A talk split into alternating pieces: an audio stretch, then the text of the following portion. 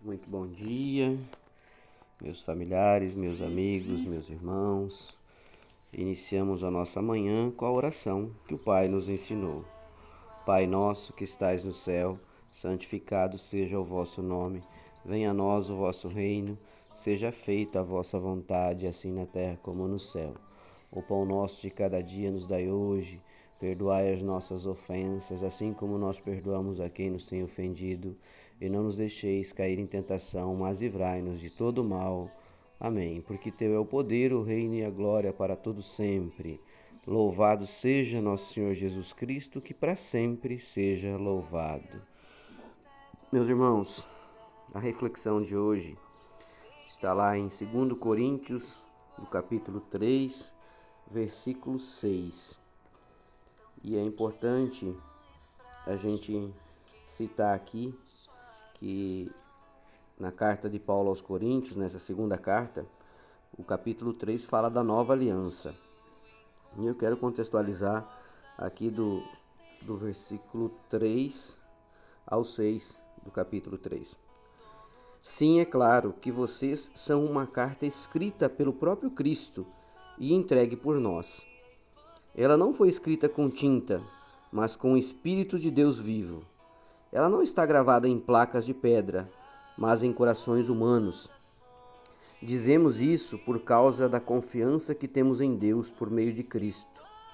Em nós não há nada que nos permita afirmar que somos capazes de fazer esse trabalho, pois a nossa capacidade vem de Deus. É Ele quem nos torna capazes de servir a nova aliança, que tem como base não a lei escrita, mas o Espírito de Deus. A lei escrita mata, mas o Espírito de Deus dá a vida. Meus irmãos, por que que encerra aqui a nossa reflexão dizendo que a lei escrita mata, mas o Espírito de Deus dá vida? Se nós formos analisar todo o contexto aqui da reflexão, é, Deus está nos trazendo a, uma, uma avaliação sobre uma nova aliança. É, digamos que seja um acordo que Deus fez com o ser humano e selou com sangue através da, da crucificação de nosso Senhor Jesus Cristo, seu Filho. E através disso, o Espírito Santo, que nos dá a vida com a ressurreição de Cristo, ele traz essa nova aliança ele traz essa nova vida para os nossos dia a dia.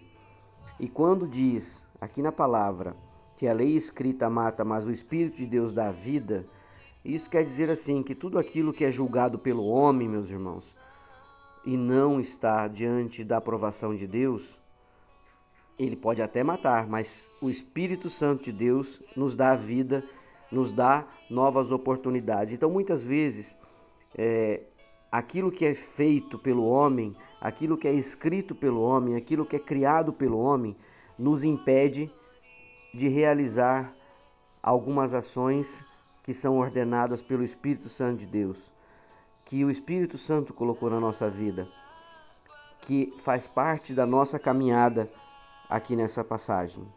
E o que, que a gente precisa aprender? A gente precisa aprender que quanto mais próximos estivermos de Deus e da palavra de Deus e do entendimento das leis, né, que regem o nosso dia a dia, mais vitórias alcançaremos e mais energia, mais força a gente tem para transpor todas as barreiras. Quando a gente depende única e exclusivamente da palavra que é escrita pelo homem, ela não é uma suprema é, ordem de Deus. As leis daqui onde a gente vive foram criadas pelo homem. Agora a Bíblia traz o verdadeiro ensinamento, a palavra de Deus traz o verdadeiro caminho do que é certo e o que é errado e como nós devemos buscar o nosso crescimento pessoal. Então a palavra, ela diz: "O qual nos habilitou para sermos ministros de uma nova aliança, não da letra, mas do espírito, porque a letra mata, mas o espírito vivifica." Ou seja, o exemplo que nós temos do pré-julgamento de Cristo, que o levou à morte, à crucificação, é a mais clara e transparente verdade do que está aqui na palavra. E através do Espírito Santo de Deus, nós tivemos essa nova aliança que é a ressurreição em Cristo Jesus. Nós somos dignificados por isso. Né? Então nós temos que buscar a aprender a cada dia diante de Deus para que a gente continue evoluindo, crescendo e valorizando o que está escrito na Bíblia, aquilo que é a pregação de Deus e não aquilo que o homem diz que é certo, o que é errado. Senhor Deus, obrigado por a sua graça. Obrigado por ter mandado o seu filho Jesus para nos salvar e criar uma nova aliança entre nós, que nos salvou do pecado, me redimiu de, da morte e de todos os empecilhos que a vida nos traz. Obrigado por, pelo presente que foi o seu filho, do seu espírito, possa viver aqui entre nós em uma aliança de vida, de graça e amor.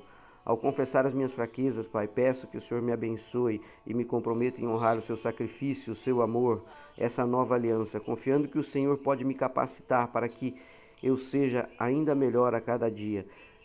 E eu sei que o Senhor quer isso de mim, e assim eu oro e peço a tua bênção e a tua glória, glória para que eu continue buscando ser melhor a cada dia, em nome de Jesus. Um beijo, um abraço, um ótimo dia, fiquem com Deus.